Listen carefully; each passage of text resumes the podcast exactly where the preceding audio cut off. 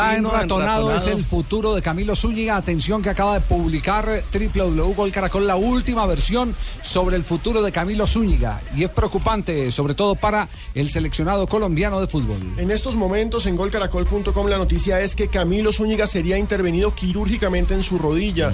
Diferentes medios en Nápoles señalan que él quiere hacerse la intervención quirúrgica. Recordemos que a él lo operaron a finales del año pasado. Le hicieron una limpieza en la limpiaron rodilla. la rodilla.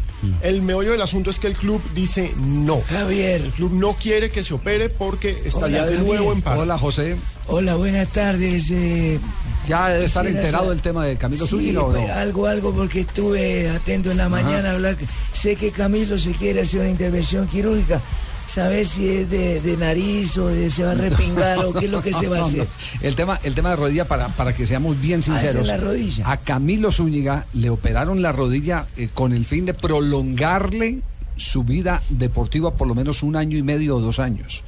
Porque ese, esa- ese fue el diagnóstico que se dio sobre el caso de Camilo Zúñiga. De cierta manera hizo el gran esfuerzo para poder estar en la Copa del Mundo, que era un gran sueño por el que había luchado. Y creo que lo había hecho con los suficientes eh, méritos como para que eh, valía la pena ese esfuerzo y la espera que le dio el cuerpo técnico del seleccionado colombiano de fútbol. Pero todo el mundo sabe, en el medio, la gente que está cerca a ese tipo de lesiones, que lo de Camilo Zúñiga es ya prácticamente en Es poco crónico. tiempo. Ve, ¿qué es lo que tiene. No es reversible. No, ¿Qué es lo que no es tiene, reversible. Javier? Ve. No fue lo que en su momento le pasó al Tino, al Tino Asprilla, Javier, que también le tocó retirarse porque ya no le daba la rodilla. Sí, es el, el tema, el tema de, de Camilo, osteocondritis, ¿no? creo que sí, Sí, es, ese, es ese.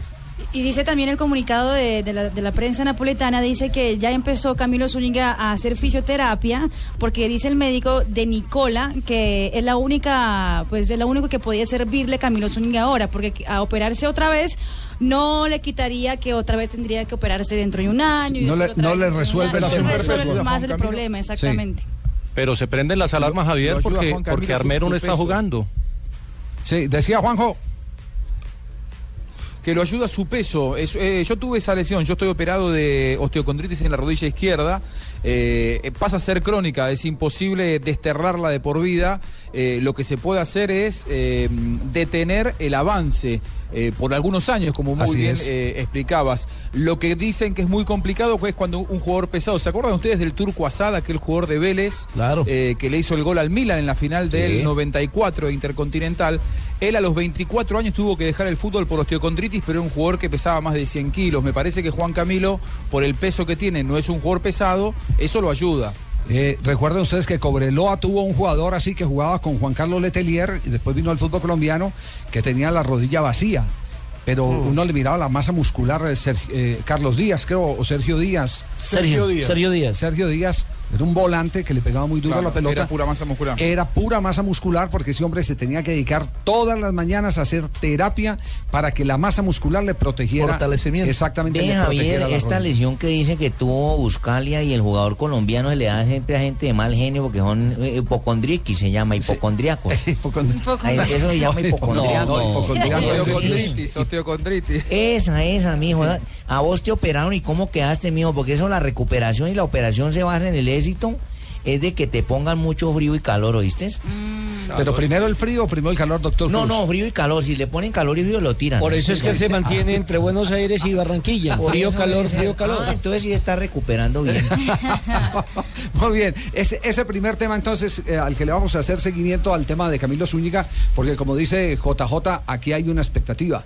Eh, yo creo que para el lateral derecho no tiene en este momento problema, porque problema si alguien se ha afianzado, Sí, exactamente, sí, el Santiago si alguien se ha afianzado es Santiago prenden Arias. las alarmas. Pero en la zona izquierda, como lateral izquierdo, el último experimento fue Álvarez Balanta.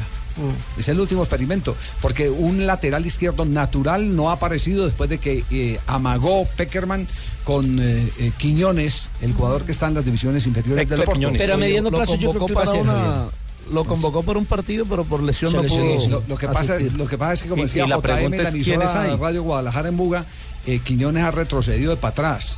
Sí, decir, en vez, en vez de proyectarse. Ahora está en el el Penafiel, que es un equipo chiquitico. Exacto. Se ha quedado, su- al- algo ha pasado en su Porque vida lateral, personal. lateral derecho tiene entonces, como usted lo decía, al exjugador de la Equidad, ¿no? Y ahora el PSV Eindhoven, Santiago. Arias, Santiago Arias. Tiene a Bocanegra que seguramente lo va a convocar y le puede jugar también por ese lado. Pues lo vieron en la embajada, la embajada sacando Sacando la visa. Sacando la visa. Lo y tiene, y, y tiene, yo no sé el momento de Alcatraz García, pero en, su, en, en una época lo tuvo ahí opcionado. ¿no? Arrancando el proceso. Está de suplente en Medellín. Ah, no, entonces sí. Y estuvo apenas cuando arrancó. Ese también retrocedió entonces para atrás.